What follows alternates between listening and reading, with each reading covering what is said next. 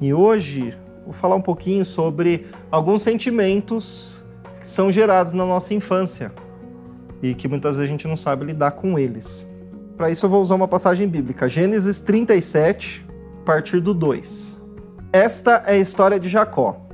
Tendo José 17 anos, apacentava os rebanhos com seus irmãos, sendo ainda jovem. Acompanhava os filhos de Bila e os filhos de Zilpa, mulheres de seu pai, e trazia más notícias deles a seu pai. Ora, Israel amava mais a José que a todos os seus filhos, porque era filho da sua velhice e fez-lhe uma túnica talar de mangas compridas. Vendo, pois, seus irmãos que o pai o amava mais que a todos os outros filhos, odiaram-no, e já lhe não podiam falar pacificamente. Teve José um sonho e o relatou a seus irmãos, por isso o odiaram ainda mais. Pois este lhes disse: Rogo-vos, ouvi este sonho que tive. Atávamos feixes no campo, e eis que o meu feixe se levantou e ficou em pé, e os vossos feixes o rodeavam e se inclinavam perante o meu. Então lhe disseram seus irmãos: Reinará com efeito sobre nós? E sobre nós dominará realmente? E com isso tanto mais o odiavam, por causa dos seus sonhos e de suas palavras. Teve ainda outro sonho, referiu a seus irmãos, dizendo: Sonhei também que o sol, a lua e onze estrelas se inclinavam perante mim. Contando a seu pai e seus irmãos, repreendeu o pai e lhe disse: Que sonho é esse que tiveste? Acaso viremos eu e tua mãe e teus irmãos a inclinar-nos perante ti em terra? Seus irmãos lhe tinham ciúmes. O pai, no entanto, considerava o caso consigo mesmo. Até aqui. É uma história muito conhecida, né? Todos nós conhecemos essa história. Mas é um retrato muito comum de muitas famílias. Então, ele tinha muitos filhos e relata claramente que ele amava mais o caçula, José. E, e não era uma coisa secreta que os irmãos sabiam que ele amava mais José. Então, isso foi visível né, para todo mundo. E tinha uma outro, um outro problema aqui. José trazia más notícias dos irmãos para o pai. Na terra onde eu fui criado, chamava isso de cagueta. então, isso aí gerava muito problema, né? Então, os irmãos tinham ciúmes, que a Bíblia relata, por causa do amor de José, só que tem algumas coisas que não aparecem ali. Por exemplo, rejeição. Então, o pai dá mais atenção visível para o filho mais novo. Como os outros se sentem? Rejeitados. Então, o, o sentimento ruim que eles alimentaram pelo irmão era resultado de não saber gerenciar o próprio sentimento ruim. Então, me sinto rejeitado e eu acabo tratando mal o meu irmão ali relatou, não podiam mais tratar ele pacificamente. Então eles deviam maltratar José. E por outro lado, como José se sente sendo maltratado pelos irmãos? Rejeitado também. Olha como a rejeição é, é forte ali. E agora, hein? Quem errou nessa história? O pai não teve sabedoria para comunicar a coisa da maneira correta.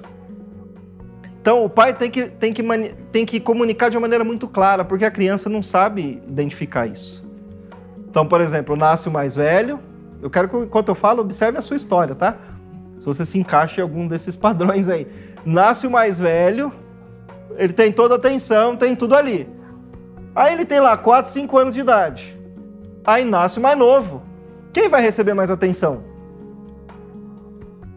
E muitas vezes o comportamento do mais velho vai ser para chamar a atenção dos pais. Às vezes é um comportamento positivo ou às vezes é um comportamento negativo.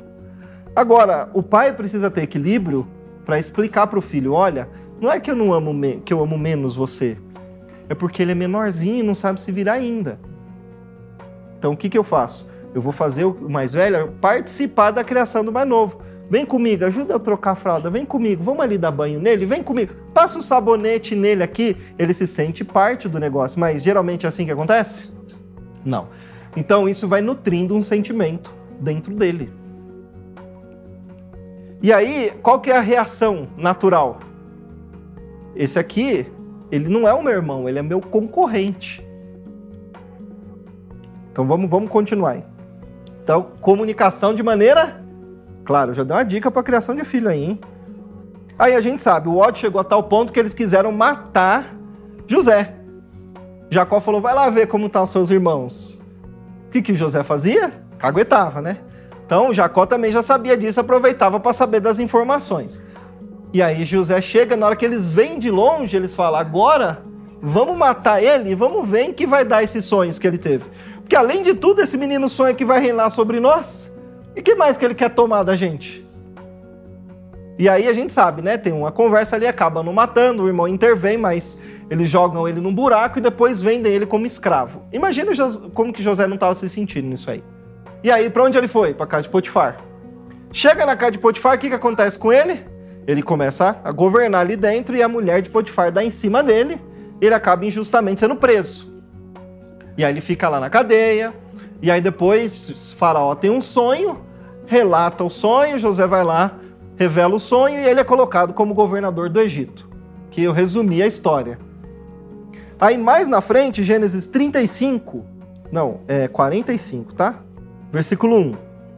Então José, não se podendo conter diante de todos os que estavam com ele, bradou: Fazei sair a todos da minha presença. E ninguém ficou com ele quando José se deu a conhecer a seus irmãos. E levantou a voz em choro, de maneira que os egípcios o ouviam, e também a casa de Faraó e disse a seus irmãos: Eu sou José. Vive ainda meu pai? E seus irmãos não lhe puderam responder porque ficaram atemorizados perante ele. Pois a gente, pois a gente continua aqui. Olha o tamanho do choro de José aqui. Sabe o que isso mostra? Que aquilo ficou guardado dentro dele. Tinha coisa que não foi resolvida, dúvidas que ficaram ali. Meu pai ainda está vivo? Como que tá as coisas? a gente sabe que ele lidou bem com as situações, né? Mas mesmo que a gente lide bem de uma forma ou de outra, as emoções que não são resolvidas, elas acumulam. Elas vão sendo acumuladas ao longo da vida. E muitas coisas acontecem com a gente hoje por causa de coisas que nós não resolvemos.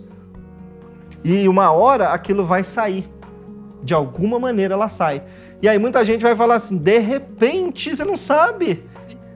De repente, estava lá na feira, tive uma crise de pânico.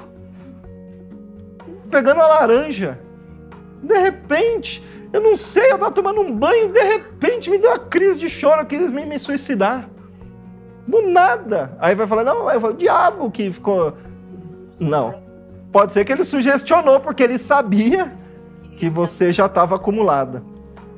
Então, entenda isso as coisas que não vão sendo resolvidas vão acumulando e de alguma maneira isso vai sair. Câncer, problema de coração, infarto, derrame, gastrite, úlcera, crise de ansiedade, fibromialgia, bruxismo. Tudo isso pode começar por emoções ruins, mal resolvidas. Tá? O corpo acumula isso. No corpo mesmo, tá? Por isso que às vezes surge câncer. É, é... Porque entenda que uma emoção ruim, de, de certa maneira, ela é uma toxina para o seu corpo, se ela não é eliminada. Então, se ela fica, aquilo causa dano. Então precisa saber lidar, tá? José soube lidar. Vamos continuar aqui, ó. Versículo 4, 45, 4. Disse José a seus irmãos: Agora chegai-vos a mim.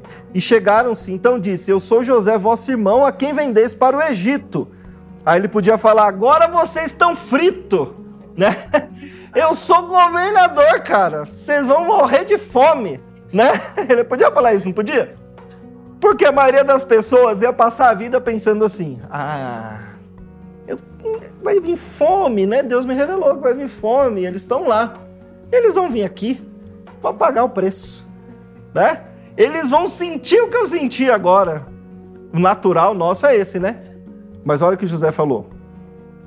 5. Agora, pois, não vos entristeçais, nem vos irriteis contra vós mesmos, por, por me haveres vendido para aqui.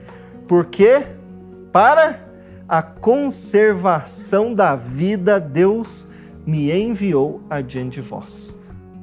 Então, ele, ele percebeu não que os irmãos tinham vendido ele como escravo, mas que Deus tinha enviado ele por que, que José conseguiu vencer? Porque ele conseguiu entender o motivo do sofrimento que ele passava. Quando a gente consegue entender ou perceber de uma maneira diferente o sofrimento pelo qual a gente passou, isso muda o nosso resultado. José podia, nesse tempo aqui, ser ainda aquele menino de 17 anos que foi vendido injustamente. Mas ele não carregou aquele menino. Muitas vezes a gente não consegue avançar na vida porque nós somos ainda uma criança ferida num corpo de adulto. Se você for observar o seu comportamento, é o comportamento de uma criança num corpo de adulto. Brigando pela atenção do pai, porque meu pai dá mais atenção para aquele, porque minha mãe vem, deu mais dinheiro para aquele, para mim não deu. Porque, sabe, é uma criança que está querendo fazer um desenho mais bonito que o irmão para mostrar para o pai para ser aprovado. Então, a maioria das pessoas hoje, infelizmente, são crianças em corpos de adulto. Crianças mal resolvidas. Então aí você se sentiu rejeitado pelo pai ou rejeitado pelo irmão. Como eu falei aqui hoje. Os irmãos, como lidaram com a rejeição? Vamos livrar, vamos nos livrar do objeto do nosso ódio. Não souberam lidar com aquilo. E José teve até sensibilidade. Lá na frente ele falou: fica tranquilo, não fica triste pelo que aconteceu. É interessante que, se a gente for ler a história, eu encorajo vocês a lerem depois, que um pouco antes fala que os irmãos ficaram com medo. Agora vão matar. Ele vai me matar. Agora vai me vingar. Ou seja, eu falo isso sempre, né? A gente interpreta as pessoas como nós somos. A gente enxerga o mundo como nós somos. Porque eu fiz assim, ele, vai fazer também. Então, é, é sempre importante olhar para dentro, né? Ah, então, mas culpa de Jacó. Então vamos juntar todo mundo. Falar, por que, que você mimou esse menino? Entende? A gente sempre quer arrumar um culpado para a situação como se isso fosse resolver o problema. Não vai resolver o problema. Porque você vai continuar confirmando que a culpa foi de seu pai. E aí? Você vai continuar confirmando que foi seu marido, que foi seu avô, que foi sua mãe. Achar o culpado não resolve o problema. Porque a emoção ainda ficou lá. Ela precisa ser resolvida. Então, é, um, José é um exemplo muito bom de alguém que teve o que é muito famoso hoje, inteligência emocional ele conseguiu lidar com tudo aquilo e depois, lá na frente, ele conseguiu entender o motivo de tudo que ele tem passado. Isso foi, isso fez com que ele reinasse. Mas não foi só lá na frente, você percebe que ele foi reinando em todas as situações. Ele chegou na casa de Faraó, porque você acha que ele, ele, ele se destacou por nada? Não, é claro, Deus estava com ele, mas Deus estava com ele, mas ele com certeza fazia parte dele. Ele não ficou sentado parado olhando para as coisas. Ele provavelmente se dedicava e mostrava a capacidade que ele tinha. Isso foi fazendo ele crescer. Aí chega na cadeia, pronto, né? Porque, olha que exemplo, vamos dar um. Vamos fazer uma outra leitura da, da vida de José. Pai, meus irmãos não gostam de mim, pai. Eu vou lá. Eles ficam me, me batendo, ficam me brigando. Aí chega lá, os irmãos querem matar. Aí imagina ele acorrentado, sendo andando lá com aquela, com aquela caravana, ele amarrado. Por que minha vida é assim? É, o que que tá acontecendo comigo? É, é, azar a vida. Aí ele chega na casa de Potifar, começa a trabalhar, deu certo, fala, agora eu vou vencer. De repente, pra cadeia. Eu sou um derrotado mesmo. Tá vendo? Nada dá certo na minha vida. Eu não nasci para vencer. Esse sonho que eu tive é coisa da minha cabeça. Não é? Geralmente, como a gente age? É. Aí a gente consegue entender por que não sai do lugar. Então ele aprendeu a gerenciar, ele aprendeu, fez o melhor dele e aquilo trouxe o resultado dele. Tá? Isso também eu aprendo que se Deus tem uma promessa para sua vida, ela pode não se cumprir se você não fizer a sua parte. Porque tem gente que fica esperando, né, a promessa. É ou não é? Mas você não faz o que precisa ser feito. Por exemplo, vou dar um exemplo meu. Quando eu entendi que Deus queria que eu cuidasse de pessoas, o que, que eu fui fazer? Me aperfeiçoar para ter condições de cuidar. É, é, assim. As pessoas ficam esperando um negócio, uma energia cósmica misteriosa entrar em você e resolver tudo. Não vai acontecer. Com relação às coisas emocionais, também a gente fica sempre esperando. Por quê? Nós somos uma criancinha esperando o super-herói vir resolver o nosso problema. Alguém vai ter que resolver isso aqui, mas não vai. A solução está dentro de você. E quando você encarar de verdade como um adulto, você resolve o problema. É duro, mas o que, que é mais duro? Eu fico sempre pensando assim, né? Vamos dar um, um caso que é clássico, é normal. É, eu começo a conversar com a pessoa, se você passar a acompanhar os atendimentos, você vai perceber que algumas perguntas eu sempre faço. Por exemplo, como foi seu relacionamento com seu pai? Como foi seu relacionamento com a sua mãe? Como que foi o seu relacionamento com seus irmãos? Por que eu sempre pergunto isso? Porque ali começou tudo. É ali começou tudo.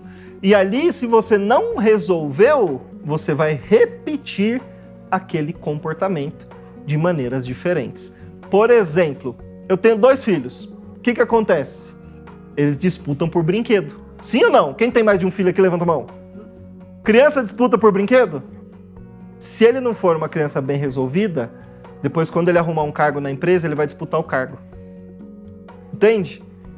Se chegar alguém melhor que ele, ele vai começar a fazer comportamentos infantis para conseguir ficar ali, ou ele vai de alguma maneira querer ferir o outro para não perder, porque uma criança que ganhou o brinquedo. E ela não pode brincar, perder o brinquedo, o brinquedo é meu. Ou extremamente carente. Ela fica o tempo inteiro tentando bajular ou chamar a atenção dos outros para poder se sentir aceito. Como que chega isso no trabalho? Fica querendo mostrar serviço, fica querendo bajular o chefe, sabe? Ou quando o chefe não olha ou alguém não olha, ela se sente mal, se sente rejeitado. É uma criancinha que precisa que o pai olhe para o desenho dela e fala que ficou bonito. Se a gente for olhar na prática, o comportamento é o mesmo, ele só muda de lugar, de situação. Agora, se você não encara isso com coragem, você não muda. Aí você se torna um adulto, hoje está cheio né, de, de adolescente de 40 anos. É ou não é? Não tem capacidade de lidar com a casa, com a família, com as coisas. Tem alguns guerreiros que vão levando a vida e vão, vão, vão tocando. Só que aí você chega depois, começa a aparecer um monte de problema. Por quê? Cansou. Precisa soltar isso aí. Então, como eu lido com rejeição? Entendendo o motivo ou ressignificando a minha memória.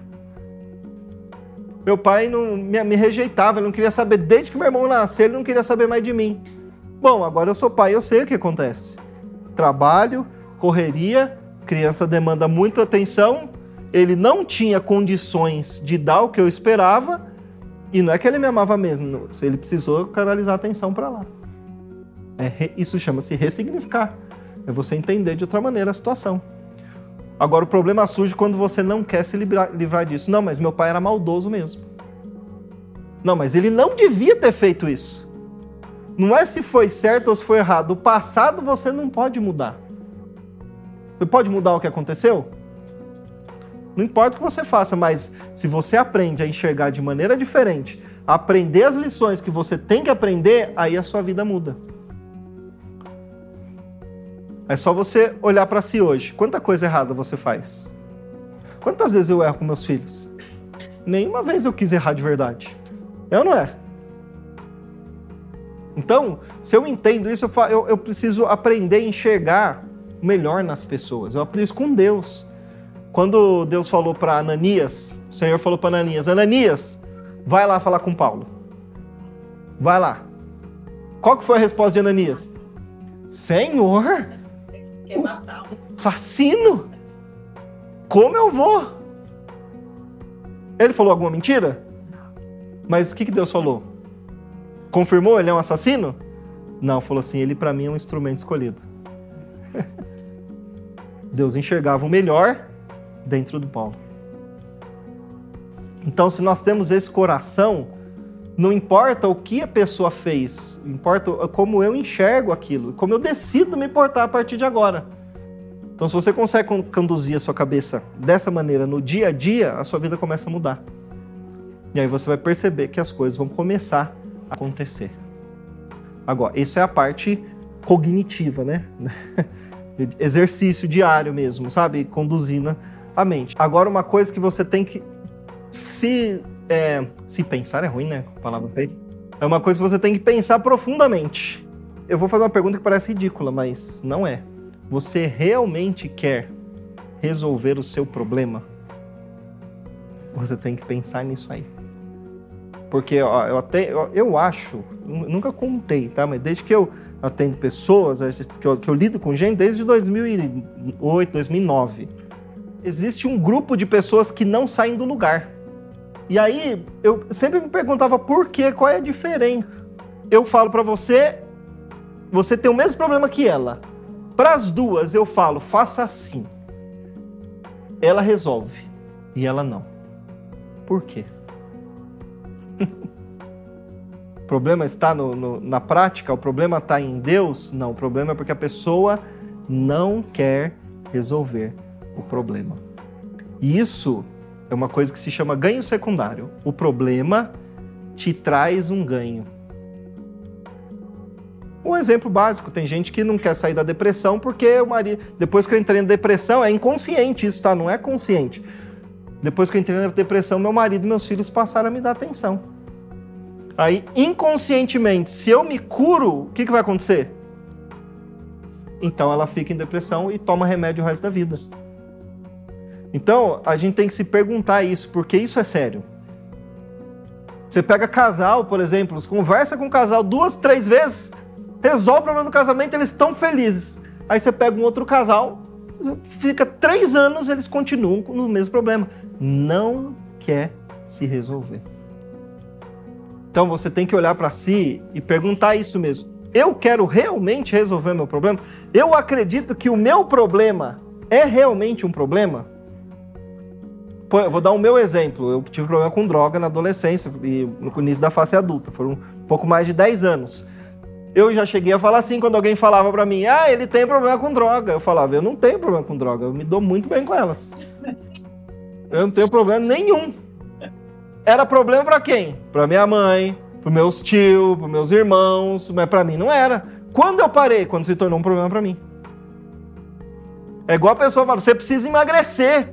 Mas eu tô fe... você quer emagrecer porque você não está feliz ou porque os outros estão falando? Porque se for pelo que os outros estão falando, você não emagrece. Entende? Porque o seu problema precisa realmente ser um problema para você. E você aí você quer resolvê-lo. Então tem que pensar sobre isso. Quando me procura mãe, procura para atender filho. Pede para ela entrar em contato comigo. Muitas vezes já fiz isso. Ai, meu filho precisa de ajuda. Você quer que ele seja ajudado ou ele quer ser ajudado? Eu sempre faço essa pergunta. Porque muitas vezes o filho vem e fala: por que, você veio? Ah, porque minha mãe mandou. Então, o seu problema tem que ser um problema para você. Então, pense sempre sobre isso, tá? E olha, fala: não, eu, eu vou mudar. E, e, o nosso cérebro sempre vai nos é, vai lutar para nos manter no lugar onde nós estamos. Isso é uma coisa natural, é biológico. Exige esforço mesmo. Um exemplinho básico: você em cima de um elefante. Você controla o elefante? Se ele deixar, né? se, você, se ele quiser ir para direita, você está montado nele, você vai para direita. Se ele quiser ir para a floresta e derrubar a árvore, você está em cima dele, ele vai. O nosso inconsciente é assim. Você não controla. Por isso que você precisa disso que eu falei hoje, observar e conduzindo, né? E realmente entender se o seu problema é um problema para você. Porque se você for uma pessoa bem resolvida, as pessoas vão parar de te dar atenção, é ou não é? Pensa nisso. Quando você sentar para conversar, você não vai ter mais um problema para reclamar. Você não vai ter mais história triste para contar. Pois é. Você pode perceber, é, geralmente essas pessoas dificilmente elas saem do problema. Ela para num lugar, ah, você não sabe, aí ela vai, ah, você não viu, hoje o advogado fez aquilo, aquilo. Só que se ela for uma pessoa bem resolvida, o que ela vai falar? Então, é uma, é uma pessoa carente, então precisa se resolver, mas precisa querer.